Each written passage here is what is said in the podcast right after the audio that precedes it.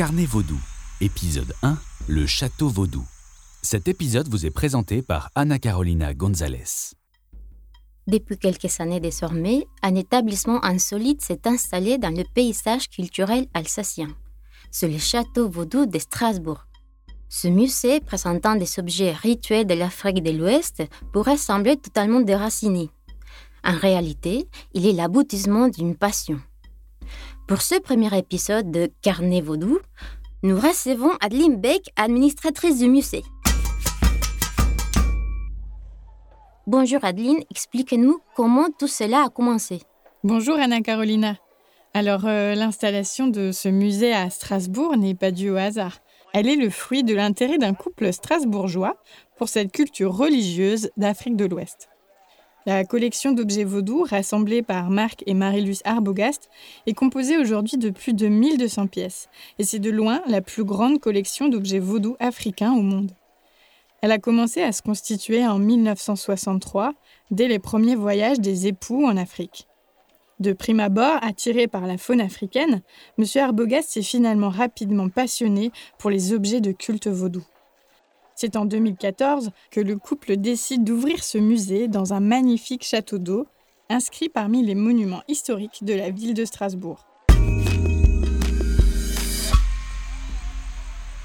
La première approche du collectionneur s'est faite par le biais des plantes qui sont incontournables dans ce culte. En effet, lorsqu'il était adolescent dans les Vosges, Marc avait pour voisine une guérisseuse, rebouteuse, qui soignait les animaux avec les plantes. À son contact, Marc a développé un grand intérêt pour les secrets de la pharmacopée. Par la suite, il commence à rêver d'Afrique par les récits d'Albert Schweitzer, un ami de la famille, et décide ainsi très jeune, à 21 ans, de s'envoler pour l'Afrique de l'Ouest avec Marilus.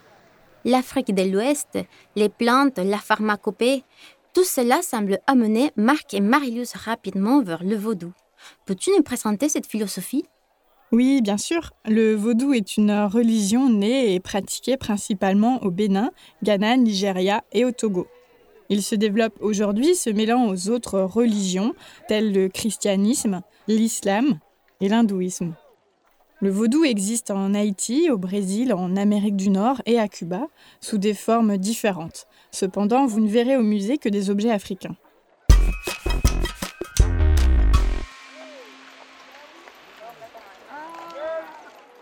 Le vaudou est aussi une religion de la nature et des ancêtres, une philosophie de vie. Il s'agit pour les millions d'adeptes qui le pratiquent encore sur la planète de tenir une relation d'équilibre entre le monde du visible et le monde de l'invisible. Il apporte des réponses aux grands événements de la vie et de la nature en englobant un vaste champ de croyances et de pratiques. Souvent, le culte vaudou répond à des traumatismes, catastrophes, morts, guerres, désastres. Mais le vaudou sert aussi à célébrer les unions, les naissances et à protéger des maladies. Mais comment communiquer avec ce monde invisible? Cela se fait par euh, le biais de différents vecteurs, tels que la divination, la transe de possession, les rituels, la musique, la danse, mais aussi les objets. C'est à l'aide de l'art divinatoire Fa que l'homme est amené à communiquer avec une vaste famille de plusieurs centaines de dieux vaudous qui ont tous leur caractère et leur spécificité. Ce panthéon ne s'est structuré qu'à partir du XVIe siècle, en même temps que le développement de l'ancien royaume d'Abomey, situé au sud-ouest de l'actuel Bénin. Mais alors, d'où vient l'image de la poupée aux aiguilles et des zombies? Tous ces stéréotypes proviennent principalement de l'industrie cinématographique des cultes haïtiens et de Louisiane, qui sont des émanations du vaudou africain et qui ont totalement évolué.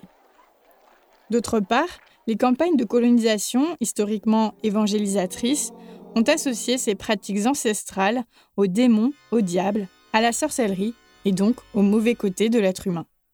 Merci Adeline et à bientôt pour une nouvelle rencontre avec l'invisible, au musée ou en podcast.